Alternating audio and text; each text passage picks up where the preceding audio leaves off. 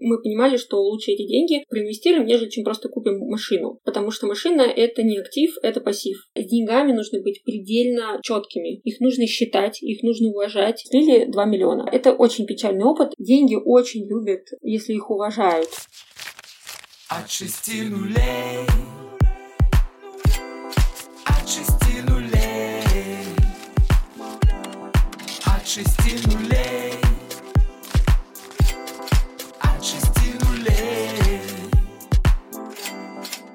шести нулей Всем привет! Вы слушаете новый выпуск подкаста медиапортала iSpace.news от 6 нулей. А я его ведущая Екатерина Гончарова, инвестор и эксперт по личным финансам. В этом подкасте мы беседуем с яркими людьми разных профессий про финансовую грамотность и умение распределять личные ресурсы.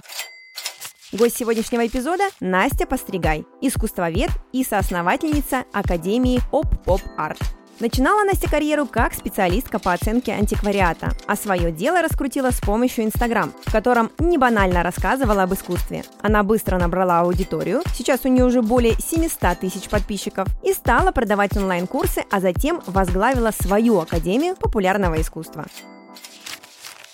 Настя, привет! Здравствуйте. Ну что, я успела немного рассказать о тебе, нашим слушателям, в справке в самом начале подкаста, но все-таки хочется услышать из первых уст. Вот если в двух словах, как так получилось, что от организации арт-вечеринок и продаж антиквариата и картин ты пришла к популяризации искусства? Вот что главное в этой истории для тебя? Главное в этой истории — это моя миссия, которая не дает мне спокойно существовать, жить, спать на протяжении уже многих лет. Когда я работала в сфере антиквариата, я понимала, что я несу искусство не в массы, а очень ограниченному кругу людей. Людей, у которых есть финансы, которые могут э, купить картины, там, начиная от 10 тысяч долларов. И мне хотелось, чтобы я могла свой талант распространять на большее количество людей. Так появились арт-вечера, но, естественно, это все произошло неосознанно. Это я уже спустя много лет могу рефлексировать на эту тему, да, и понимать какую-то определенную тенденцию, как развивалось мое мышление, как формировалась моя миссия. Тогда я просто понимала, что я чувствую себя несчастной, и мне хочется развиваться в какой-то другой сфере. Я начала собирать благотворительные арт-вечера, и потом уже все это вылилось в большой проект под названием Опа Парк. Супер, слушай, но ты, по сути, была арт-дилером, как человек, который покупал и продавал произведения искусства. То есть получается, что ты занималась чем-то, что было больше даже про деньги, я права? Да, однозначно. Деньги в сфере антиквариата имеют очень-очень большое значение. Ключевое, можно так сказать. И сначала я была просто продавцом-консультантом в антикварном салоне, потом я была директором антикварного салона, потом я ушла в свободное арт-дилерство. И здесь, когда я уже стала арт-дилером, мне стала интересна тема инвестиций в искусство. И в 2008 году, 2007, 2008, 2009 год я была одна из первых, кто эту тему популяризировал. Круто. То есть ты учишь людей разбираться в искусстве и при этом еще и зарабатывать. А как ты научилась вот сама развивать эту финансовую грамотность и насмотренность в сфере искусства? Вот откуда все это пошло? Чувствуешь ли ты себя, может быть, уверенной в отношениях с деньгами? Вот как у тебя отношения с картинами мы уже поняли, что все замечательно и прекрасно, а вот с финансовой составляющей твоей жизни деньги для тебя это что? Деньги для меня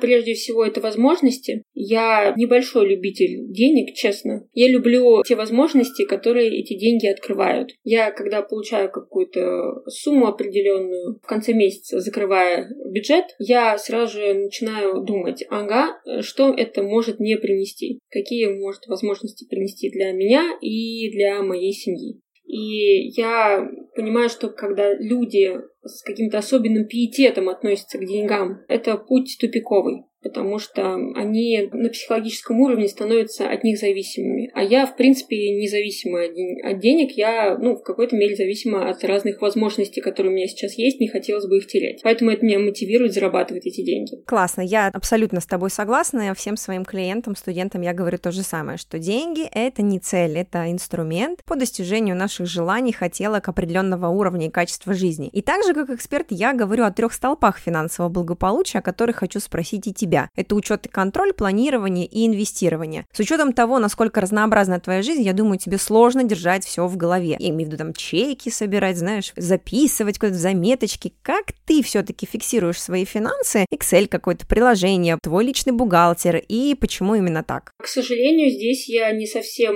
человек последовательный. Хотелось бы в этом развиваться. Слава богу, что у нас за финансы дома отвечает муж, и он все свои расходы фиксирует. У нас с ним общий бюджет, и я знаю, что если какие-то крупные покупки, то он это все дело фиксирует. На мне полностью в нашей семье вся бытовуха, путешествия и радости для девочек. Одежда, сумки, походы к косметологу, спа-процедуры и также все образование детей. У нас дети на семейном образовании, няни. В общем, это тоже очень большая статья расходов. Все, что связано с инвестициями, да, с какими-то крупными большими покупками машин, там, квартир, ремонтов и так далее, это все в юрисдикции моего мужа.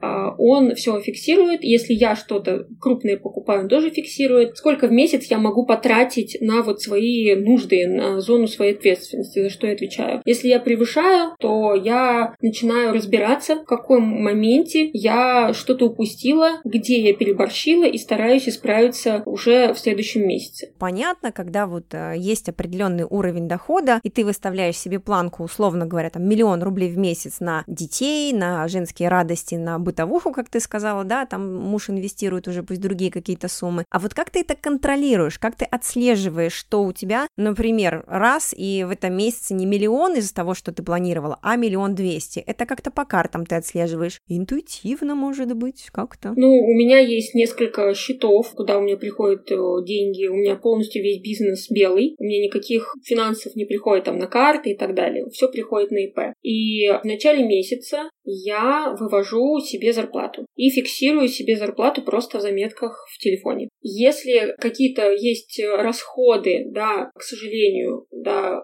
расходы мы не можем все провести через ИП просто потому, что, например, оплата блогерам, да, она все равно идет с карты на карту. Это, к сожалению, большая-большая проблема. Я надеюсь, что скоро блогеры все обзаведутся ИП, и мы можем э, работать так, чтобы я могла и расходы все показать. Очень много бывает иногда каких-то задач э, по фрилансу, да, когда люди просто, ну, не готовы становиться самозанятыми и так далее, все равно приходится это все как-то переводить на карту. То есть, если я со своего личного счета, со своей карты снимаю какие-то деньги рабочие, то я просто фиксирую э, в своей заметочке, что минус такая-то, такая-то сумма. И в конце месяца я просто свожу дебет с кредитом и понимаю, что сколько я в итоге потратила. Иногда я понимаю, что на карте деньги закончились, и мне приходится залазить в рабочие деньги, и оттуда себе переводить... Брать аванс. Да, еще немножко зарплаты. До этого я переводила счет следующего месяца, но потом поняла, что это западня. Я сама у себя оказываюсь в долгу на несколько месяцев вперед.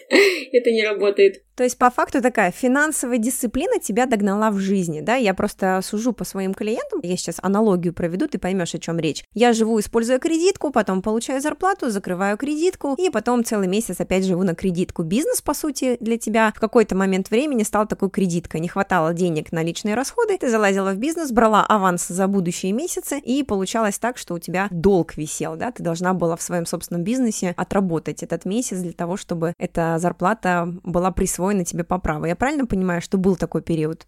Ну да, и до сих пор это продолжается, но я к этому более-менее спокойно отношусь, если это не превышает, например, там 15-20% от моей зарплаты. Если я превышаю, то у меня сразу же такой Сигнал. маячок опасность. опасность, аларм, да. Аларм. Угу. Да, аларм, да, нужно пересмотреть. Но так случилось, когда у меня в бизнесе стало все гладко. Ну, например, в 2018 году у меня бизнес был в небольшом упадке, у нас был кризис, и кризис был целый год, и я понимала, что я не могу выводить в большом количестве рабочие деньги. У меня должна быть подушка безопасности, чтобы в конце месяца, если что, чтобы мне было чем выплатить э, сотрудникам зарплату. И я начала использовать кредитную карту. У меня есть большая кредитная карта Тинькова, прям там большой кредитный лимит у меня. И я тогда ее использовала, и я поняла, что в какой-то момент я нахожусь в западне. То есть э, мне вообще история с кредитными картами категорически не понравилась. За этот год я испытала столько стресса, что я все время кому-то должна. Это даже на психологическом уровне не совсем корректно кошерно к своему мозгу, к своей психике. Я не хочу быть никому должной, и поэтому я завязала с кредитными картами, и она у меня есть, она у меня есть пить не просит, но я ее храню. Вот на черный день всякие бывают ситуации. Я тебя хочу лично поблагодарить за то, что ты откровенно делишься своей историей, потому что многие воспринимают тему финансов как супер-мега интимную. И даже такой негативный опыт, что да, я там полезла в кредитную карту, у меня была проблема, у меня был стресс. Очень круто, что наши слушатели это услышат, потому что, ребята, я повторю, наверное, еще как человек, э, в котором саккумулирован опыт как минимум полутора тысяч консультаций за последние пару-тройку лет, что большинство женщин испытывают лютый стресс, когда они кому-то должны, будь то банк, будь то ипотека, оформленная на женщину, будь то кредитная карта, пусть даже там на минус 50 тысяч рублей. Опыт реально классный, и э, он привел тебя к определенным таким выводам и к перестроению отношений с деньгами. Я так поняла, что бюджет у вас семейный. Скажи, пожалуйста, вы как-то планируете вместе с супругом, если у вас какие-то там, не знаю, там пятничные вечера, там каждая третья пятница вы садитесь и планируете в семейный бюджет. Как у вас это происходит и происходит ли вообще что-то подобное? У нас есть э, разговоры не по какой-то системе, просто когда есть возможность поговорить, касаемо крупных покупок, крупных расходов. Ну, например, машина. Мы долго не могли поменять машину, просто потому что считали, что это нецелесообразно на данный момент, потому что мы начали с мужем активно инвестировать э, в ценные бумаги, в акции, в спаки какие-то, IPO, спаки. В общем, я все это слышу, это фоновая моя музыка. Я очень э, надеюсь, что когда-нибудь я просто полностью погружусь вырвусь и буду не только свободными ушами в разговорах с мужем, а еще полноценным собеседником. Вот. Мы вот такие крупные моменты с ним а, обязательно все обсуждаем, и когда мы начали заниматься финансовым инвестированием, мы, мы понимали, что лучше эти деньги мы проинвестируем, нежели чем просто купим машину. Потому что машина — это не актив, это пассив. И когда мы уже вышли на какой-то определенный уровень инвестирования, мы поняли, что мы, в принципе, уже себе хорошую подушку безопасности гарантируем, да, мы уже решились на покупку машины. Но мы два года с ним в дискуссии были постоянно. Особенно, когда очень много работаешь, когда очень-очень сильно устаешь, такое большое желание пойти себе пожалеть машину купить.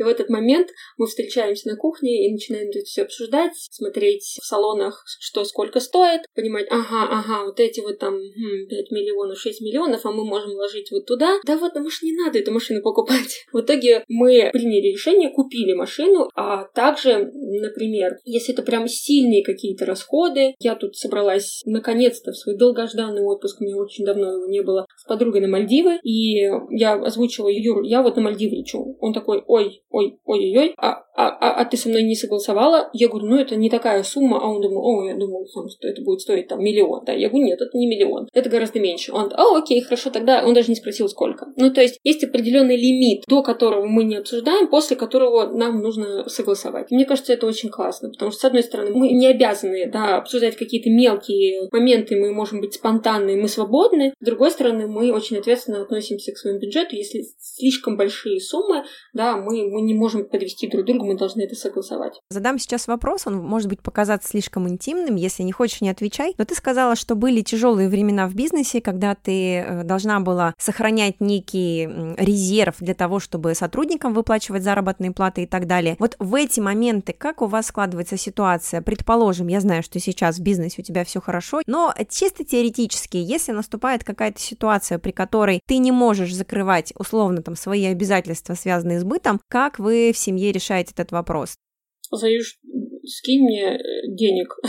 Все. Ну, то есть, э, вот просто без э, каких-то танцев с бубнами, просто мне нужны деньги, и все. Если у Юли какие-то там ситуации, да, у него порой он государственный служащий, он спортсмен. Когда случаются какие-то праздники, например, январские, или майские и так далее. Зарплата приходит очень-очень своеобразно, до сих пор не могу понять этот алгоритм. А он может сказать мне, Настюш, мне нужно оплачивать, э, например, таргет, да, потому что у меня тоже блогер. А, ты пришли мне, пожалуйста, без проблем. Ну, то есть у нас общий бюджет, это наши общие деньги, поэтому здесь так классно, так свободно. Я за то, чтобы в семьях э, был общий бюджет, потому что это очень-очень сближает супругов и выстраивает доверительные взаимоотношения, но при условии того, что оба супруга, они осознанные, понимают ответственность. Тогда получается огромное доверие, потому что деньги — это очень-очень большая энергия, это очень большая сила. И если ты не доверяешь сфере финансов, э, своей половинки, то у вас что-то вот в отношениях требует коррекции. Давай вернемся к теме инвестирования. Вот у тебя лично был какой-то опыт инвестирования, удачный, неудачный, может быть, один удачный, а один неудачный, расскажешь нам кейс? Так как мы инвестированием занялись вместе с мужем, то это наш общий опыт, но я играла в этом опыте ключевую роль, потому что я его сподвигла на эти шаги. Когда Юра выиграл Олимпиаду в 2012 году, у нас а, появились деньги, которые мы решили проинвестировать. И у нас была компания, и в этой компании был наш общий друг, который а, придумал очень классную идею бизнеса, и мы в нее очень-очень поверили. И я сподвигла Юрия на то, чтобы мы проинвестировали в этот стартап 2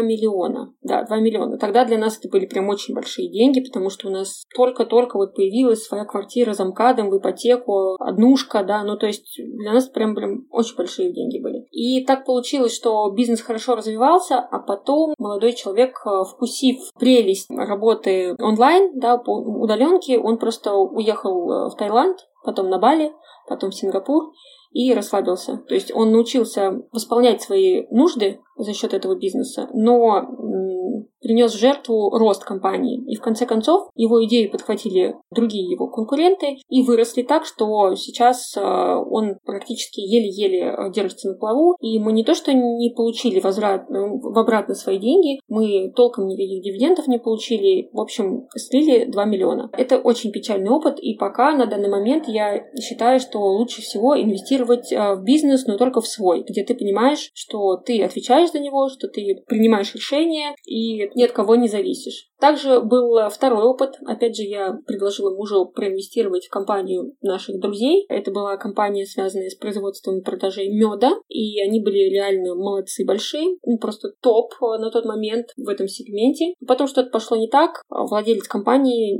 не справился с управлением, и у нас пропало полтора миллиона. И мы, опять же, никаких дивидендов не получили, и деньги ну, какие-то там выплачивают, но мы даже в суд на него подали, потому что поняли, что это благотворительностью с этой надо заканчивать, и нужно свои деньги уже как-то доставать. А если вы инвестируете в бизнес, то вы должны, во-первых, с точки зрения бумаг все очень четко прописывать, потому что у нас все было очень-очень так вот. Ну, мы друзья, мы друг другу доверяем, и мы сделали не инвестиционный договор, а договор займа. То есть э, просто один физик другому физику дал денег. И здесь, конечно, хороший классный инструмент суд, но есть общий круг знакомых, и это не очень комфортно, когда ты на своих бывших друзей подаешь в суд, и, в общем, это неприятная история. Поэтому мы много лет не могли просто этим заняться, просто потому что психологически было очень тяжело пойти на этот шаг. Минутка воспитательной беседы от Насти Постригай. Господа, э, оформляйте сделки правильно. Да, не скупитесь на хороших юристов, которые смогут вам написать классный инвестиционный договор, который обезопасит ваши инвестиции. Потому что, когда мы предъявили претензии вот нашему второму стартапу, да, владельцу бизнеса, ну как же так, получили э, от его жены комментарий. Ну, это же как бы бизнес, это риски мы ничего не можем с этим поделать. Такая вот ситуация. Друзья, негативный опыт — это тоже опыт. Я не видела в своей жизни ни одного инвестора, который бы сказал, о, я никогда не терял деньги, черт подери, я крут. Это, мне кажется, такой самообман. Ты можешь не терять деньги, если ты вообще не инвестируешь. С негативным опытом понятно. С позитивным опытом, я так понимаю, что после рисковых достаточно инвестиций в чужой бизнес, вы начали инвестировать в свой бизнес, ну, в частности, ты, да, я понимаю, что вы ушли в классические инвестирования на биржу, и, собственно, там среди рыночных инструментов инструментов, да, нашли для себя тихую гавань, и там все хорошо. В промежутке между стартапами и ценными бумагами у нас были попытки начать инвестировать в недвижимость. Мы изучали моменты, связанные с покупкой недвижимости, которая потом а, делится на небольшие студии и потом сдается в аренду. Также рассматривали таунхаусы и так далее. И мы, в принципе, были уже готовы, потому что все выглядит очень интересно. Вроде бы казалось все так прозрачно и прибыльно, но потом так случилось, случилось, Юрин э, тренер купил таунхаус, и в итоге таунхаус так и не достроили, и до сих пор, спустя очень много лет, этот долгострой стоит, и решить этот вопрос и вынуть эти деньги невозможно. И мы подумали, какая-то эта история такая, ну, показательное, что ли, для нас. И мы испугались и закрыли эту тему. Интуиция в инвестициях – это прям один из самых главных инструментов наряду с э, Согласна. образованием. Но ни в коем случае нельзя вестись на поводу у нее, потому что это все должно быть подкреплено знаниями. Иначе можно улететь просто в трубу. Во-первых, для всех слушателей хочется сказать, что, господа, кто хочет зарабатывать таким путем, это, по сути, тот же самый бизнес, особенно если вы собираетесь давать посуточно, не на долгосрок, да, вам нужен менеджер, управляющий, вам нужно будет платить налоги, то есть это тот же самый бизнес, как и стандартный обычный бизнес, только там немножко своя структура, да. А во-вторых, сейчас есть, конечно же, прекрасный закон об escrow-счетах, где риски все-таки нас, как вкладчиков, как инвесторов, более застрахованы. И кто сейчас рассматривает для себя инвестиции в сферу недвижимости, в недвижимость в целом, здесь есть позитивные перемены, на мой взгляд. Поэтому рассматривайте все сферы, но, как Настя правильно сказала, полагайтесь не только на свою интуицию, но и на знания, либо обращайтесь к экспертам в той или иной сфере. Ну, ты у нас эксперт э, в прекрасном искусстве, поэтому задам тебе такой вопрос на, на фантазию, может быть. Вот если бы у тебя сейчас появился свободный миллион долларов, как бы ты обошлась с этой суммой, во что бы ты его вложила, либо потратила? Миллион долларов. Я всегда за диверсификацию, то есть э, я бы разложила бы это все на разные кучки. Первая кучка – это закрытие тех потребностей, которые на данный момент есть. Мы хотим дом, да, ну то есть я не знаю, в какой пропорции я бы эти кучки бы разложила, но нам нужен дом, и мне бы хотелось бы построить новый дом родителям. Но я понимаю, что миллион долларов в принципе не такая большая сумма, поэтому... Не такая большая сумма, да, это просто звучит красиво. Да-да, потом я бы вложилась бы в те инструменты, которыми мы сейчас с Юрой занимаемся, потому что они уже более-менее понятны. В них э, есть знания в этих инструментах, понимание и консультанты, которые Ты могут... говоришь про классический рынок, про акции, про облигации Про облигации, далее. да, и так далее. И третье, я бы проинвестировала бы в свой бизнес, потому что у меня есть э, стартап в Америке. Я в прошлом феврале ездила в Кремниевую долину, зарегистрировала организацию, и у нас все приостановилось из-за ну, мы с партнером смотрим в разные стороны, мы разошлись, и просто мы не нашли в том объеме инвестиций, которые искали. Сейчас я понимаю, что можно было бы, в принципе, начинать гораздо меньшей суммы. Поэтому я бы проинвестировала бы еще в свой бизнес. Чтобы зафиналить тему личных финансов и плавненько перейти к теме искусства и бизнес, я бы хотела тебя попросить поделиться с нашими э, слушателями какими-то своими лайфхаками, либо инсайтами по работе вообще не только с деньгами, да, потому что деньги ведь это энергия, а вообще по работе со своей энергией, со своим временем, со своими деньгами, с силой, с креативом. Вот есть ли у тебя какие-то такие правила жизни, топ-3, которые помогают тебе быть всегда на плаву, в ресурсе, в балансе и на позитиве? У меня было несколько ситуаций в жизни, когда как говорит моя мама, это может быть не совсем по-искусствоведчески звучит, но хорошая фраза, когда прям тратится до последних трусов. Хорошая фраза.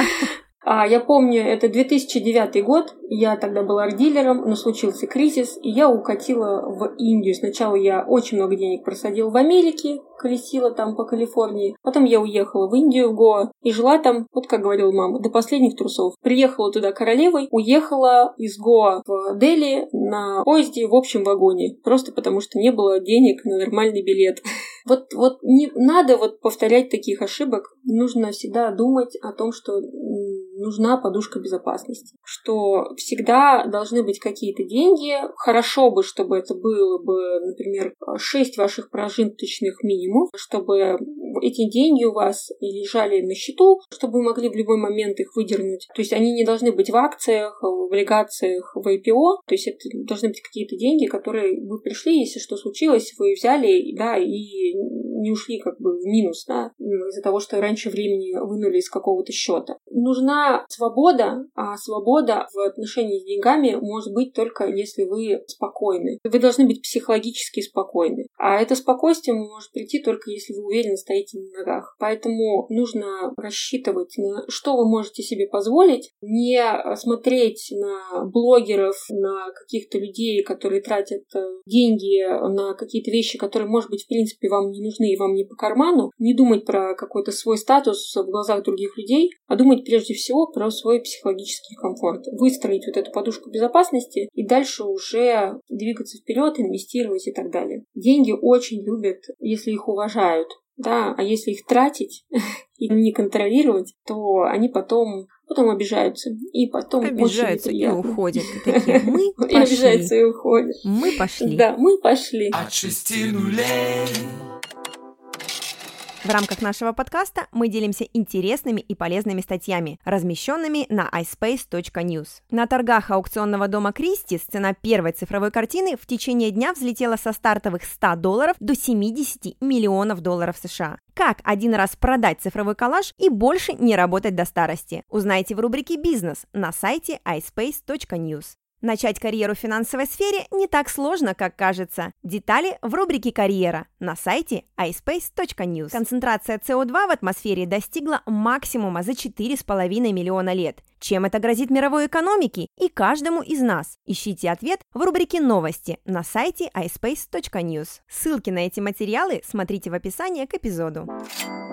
От шести нулей. Я бы хотела тебя поспрашивать об инвестициях в искусство. Наверное, на мой взгляд, подходить к инвестициям там, в различные арт-объекты следует иначе, нежели там, к IPO, к акциям и прочим стандартным таким вот инвестиционным инструментам. Ты сама рассматриваешь искусство как средство инвестирования? Если да, то как оцениваешь такие вложения? Это все-таки альтернативный вид инвестиций. То есть, когда ты уже искушен, попробовал и это, и это, и это, у тебя в портфеле есть разные варианты. И я советую заниматься такими инвестициями людям, у которых в принципе, с финансами все ок, да, и они помимо денежных дивидендов хотят еще в совокупности получить эстетические дивиденды. Ну, то есть есть инвестиции разные. Вот, например, делить студии посуточно и заниматься вот этой суточной арендой, это может быть классно, но это так как-то не романтично. Есть акции, и это сразу же, да, представляются какие-то образы, там, Уолл-стрит, Леонардо Ди Каприо из одноименного фильма и все такое. Ну, есть какая-то определенная эстетика. Этот нервяк, эти брокеры, да, ну, в общем, эстетика определенная. Какой-то сложившийся образ, скажем так, да, инвестора, волк с Уолл-стрит. Да, да, прям. образ угу. инвестиций в искусство, это тоже вот своеобразная такая эстетика, она должна доставлять вот невероятное удовольствие удовольствие. Поэтому это все-таки больше инвестиций для искушенных, для очень богатых и для искушенных. Если вы к таковым не относитесь, то можно, в принципе, этот инструмент попробовать, но здесь нужно понимать, что нужно, а, иметь хорошего консультанта, такого м- честного, чего в арт-мире сложно найти честно. Это вообще возможно? Ну-ка, открой сразу секрет, это ты сейчас дашь совет найти честного, вот э, если рассматривать эту точку ну, зрения. Ну, можно, но ну, я таких мало встречала, честно, ну, потому что люди, прежде всего, всегда заинтересованы в своем собственном доходе, поэтому... Вот я тебя сейчас прям нагло перебью, я правильно понимаю, что вот у меня складывается ощущение, что для того, чтобы инвестировать в искусство, надо иметь как минимум какую-то искусствоведческую степень самому, чтобы э, не быть обманутым. Вот скажи мне, ты киваешь головой, вот скажи вслух, пожалуйста. Ну, или двигаться как слепой котенок и набить кучу шишек, а потом в итоге приобрести опыт, но нужно понимать, что этот опыт потом осметишь и понимаешь, что это стоило тебе дороже, чем те дивиденды, которые ты получил, или просто иметь хорошего консультанта. Вот два пути, наверное. А для того, чтобы инвестировать в искусство, нужно быть особенно чувствительным к нему. Во-первых, нужно иметь дар визионера, как, например, это было у Морозова, у Щукина, да, ну то есть это такое чувство, когда ты понимаешь на физическом уровне, что перед тобой что-то особенное, но еще а, окружением не принятое. Это можно воспитать, но опять же это большое количество времени и большое количество инвестиций в свое образование, насмотренность. Но в этом есть своя прелесть. То есть не все, мне кажется, люди в этом мире готовы просто зарабатывать деньги ради денег. Они хотят хотят еще в процессе же получать удовольствие. В инвестициях в искусство есть вот этот ингредиент, когда ты кайфуешь от самого процесса. Даже если не получилось, ну, окей, ну ты работу купил, она у тебя висит на стене, и ты получаешь уже от нее удовольствие, классно, супер, тогда двигаемся дальше. В общем, а, инвестиции в искусство это не для тех, кто только начинает, кто не выстроил еще базу. Это уже как больше для продвинутых пользователей. А скажи, пожалуйста, Настя, от каких бюджетов вообще имеет смысл рассматривать эту сферу? То есть, если мы говорим про инвестиции в искусство, то это 10 тысяч долларов, 100 тысяч долларов, 2 тысячи рублей. Ну, если вдруг кто-то сейчас психанул и решил, ну, подушка безопасности есть, две акции Газпрома, это не торговая рекомендация. И вот я решил прикупить себе там картину какую-то современную. Какой там порядок цифр вообще? Инвестиции в искусство начинаются, ну, где-то объективно от 50 100 тысяч долларов, честно. Потому что когда ты покупаешь что-то там, например, за 10 тысяч долларов современного какого-то мастера, художника, скульптора, какую-то инсталляцию, то нужно или вложиться в него, вокруг него сделать такую маркетинговую активность, чтобы его стоимость увеличилась. Ну или просто попасть вот в эту струю, чтобы спустя несколько лет он стоить начал гораздо больше. Здесь уровень везения должен быть очень-очень большой. Если говорить про большие суммы, то здесь можно, например, рассмотреть э, художников-шестидесятников, э, которые уже никогда не упадут в цене. Но что-то можно купить сейчас, например, там какого-нибудь Свешникова, да, он очень сильно вырос в цене по сравнению с прошлыми годами. Когда я занималась консультациями в инвестиции в искусство, это был, ну, например, закончила это где-то в 2010 году, и вот сейчас за 10 лет его его работы выросли, например, в 20 тысяч долларов в среднем, да, 20-30 тысяч долларов, до 100, 120, 80, там 60 в зависимости от размера. Ну, это, в принципе, хороший прирост. Но здесь вопрос нужно а, обязательно иметь в голове с ликвидностью. То есть это не совсем ликвидный актив которые невозможно просто взять как акции продать, да, и обналичить свой доход, или просто обналичить деньги, даже если в минус. Даже если в минус, очень тяжело продать эту картину Свешникова, потому что это искусство. И здесь вопрос вкусовщины и поиска клиентов очень-очень-очень остро стоит. И занять он может просто невероятное количество времени, за этот момент ты можешь да, уже... однозначно. В нашем антикварном салоне висели работы, которые по 2-3 года ждали своих покупателей. Окей, с этим понятно. Со Свешниковым мы разобрались современно современным искусством, но да-да-да-да, барабанная дробь, новое направление, которое сейчас просто из любого утюга можно услышать, digital искусство. Что насчет digital искусства? Да? С появлением технологии NFT люди готовы отдавать огромные суммы за то, чтобы почувствовать себя владельцем какой-то одной из картин на базе блокчейна. По стоимости это произведение цифрового арта уже можно сравнивать с произведениями великих просто Пикассо и Ван Гога. Вот что получается у нас? Что люди смещают свой взор с классического искусства искусства, которому, честно могу сказать, я прикипела всей душой, в сторону чего-то эдакого. Но NFT, насколько я знаю, что такой инструмент, что можно, например, купить а, кусочек Рембрандта или там маленький кусочек Ван Гога и так далее. То есть это получается тоже как бы инвестиция такая, как, да, ты покупаешь частичку чего-то. Вот эта история мне очень нравится. А с вот э, классическим, да, пониманием NFT, вот digital art, вот, о котором сейчас идет речь, ой, такая ситуация, что их хочется и колется. Честно, это как с, как с биткоинами.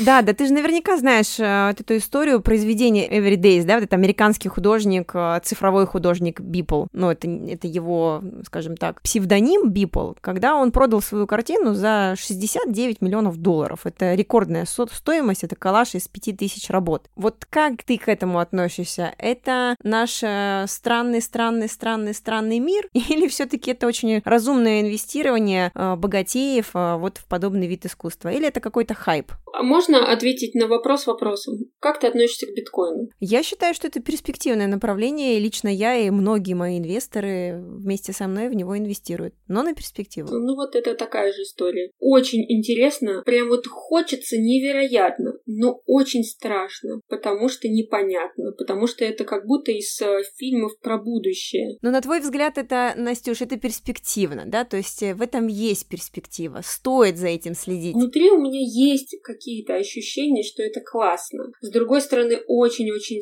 страшно, потому что видно, что происходит с биткоином, как его туда-сюда штормит, и мы до сих пор вот не решились, и у нас ни одного биткоина нет, потому что я постоянно говорю про это, Юра просто вот как-то возгорается, а потом он э, меня успокаивает, и, в общем, мы ничего не покупаем. Поэтому здесь я бы посмотрела бы на перспективу, как это развивается. То есть ты бы понаблюдала, да? Понаблюдала, последила. Последила бы, понаблюдала бы. Ну вот есть же люди, которые очень сильно поднялись за счет биткоинов. У меня очень много таких кейсов, и ну, не моих знакомых, да, а ну, что есть в интернете, а за кем последить. И вот если таких кейсов и в отношении NFT будет побольше, то тогда можно, наверное, на это решиться. Но очень невероятно зажигательно. Но все равно напоминает, у меня, когда я про это думаю, у меня в голове Лас-Вегас.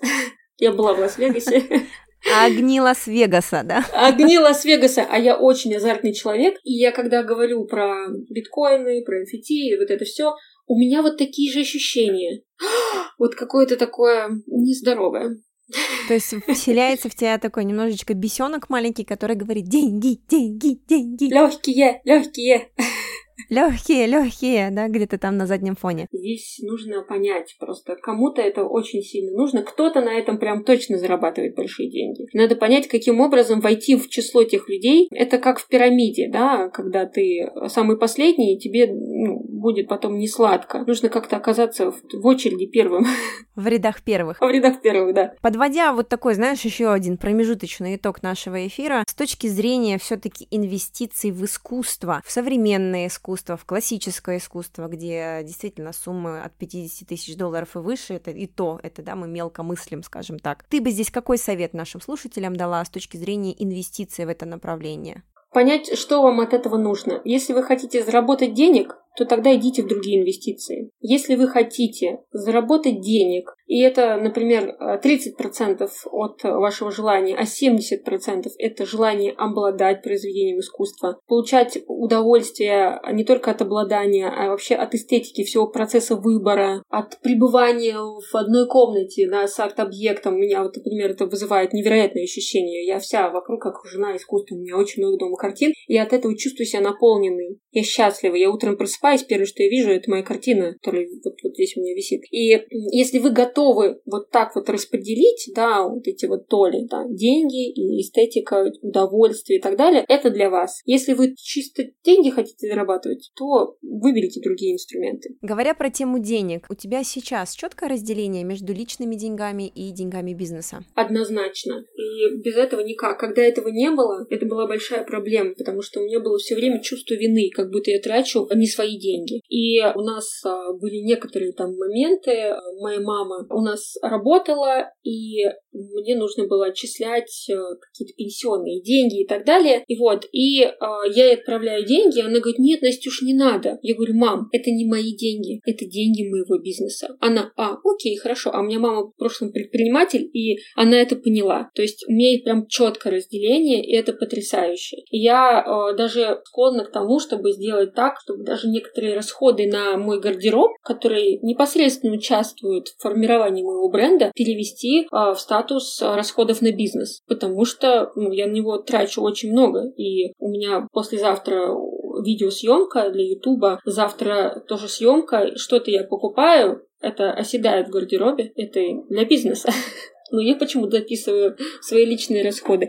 Мне хочется четко разграничивать бизнес и мои личные финансы. Супер. Это прям хочется поаплодировать, потому что очень многие, к сожалению, зарываются в бизнесе настолько, что смешивают все, и более того, очень многие перестают себе платить зарплату, в каком бы виде она там ни была, в виде еженедельных каких-то выплат, в виде дивидендов раз в месяц и так далее. И это супер совет, который можно дать всем нашим слушателям. Я его прям отдельно хочу выделить. Делите личные деньги, да, разделяйте личные деньги от денег бизнеса. В этом ничего хорошего нет. Вы и свою структуру личных финансов не понимаете, и в бизнесе у вас все шатковалка, и, собственно говоря, нельзя ничего выстроить стратегического. И вот еще важный момент, а, многие просто этого не делают, и я знаю, что потом это приносит определенную боль. А если у вас, например, работают управляющие, которые получают процент с чистого дохода, обязательно в расходы записывайте свою зарплату, потому что у меня много лет вообще в моем бизнесе в расходах не числился расход на мою зарплату. И вроде бы кажется для некоторых это как это странно, а для меня это было просто откровением одного финансового консультанта, который мне сказал, Настя, а где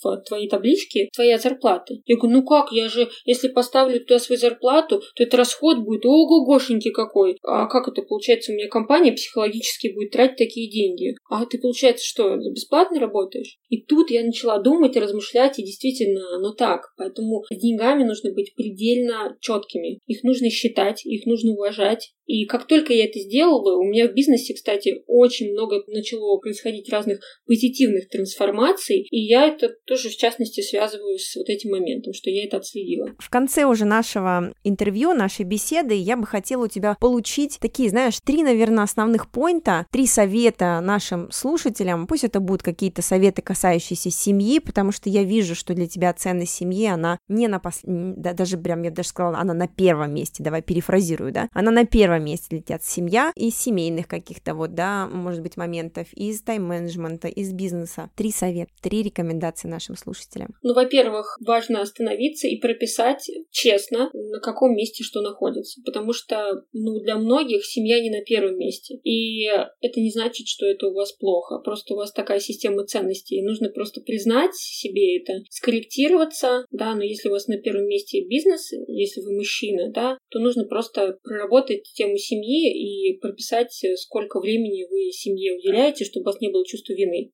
чтобы было все зафиксировано. Я за то, чтобы просто анализировать а, осознанно то, что в вашей жизни происходит. Потому что если этого нету, то есть очень много негативных моментов, ну, связанных, да, с чувством вины, что вы как будто что-то не делаете, или чувство упущенной возможности. Это вообще просто бич нашего времени, когда ты понимаешь, да, что ты что-то делаешь, а, а мог бы делать больше и упускаешь что-то. И если вы вот вы выстроили вот эту систему ценностей, стараться постоянно отслеживать а, насколько вы в своей активности следуете этим ценностям. Потому что иногда у нас бывают запои рабочие. И это потом плохо очень отражается на вот этой вот системе. И особенно если вы вот запойный такой вот трудоголик, да, вам нужно, чтобы вы просто себя контролировали. Вот этот контроль а, приведет вас к психологическому и не только психологическому, но и к физическому здоровью. А если вы психологически и а, физически здоровы, то вы успешны. Потому что если вы больной, то в конце концов вы выгорите, и вы не сможете двигаться дальше. И не сможете зарабатывать эти деньги. И эти деньги, а, вернее их отсутствие, просто вас убьют.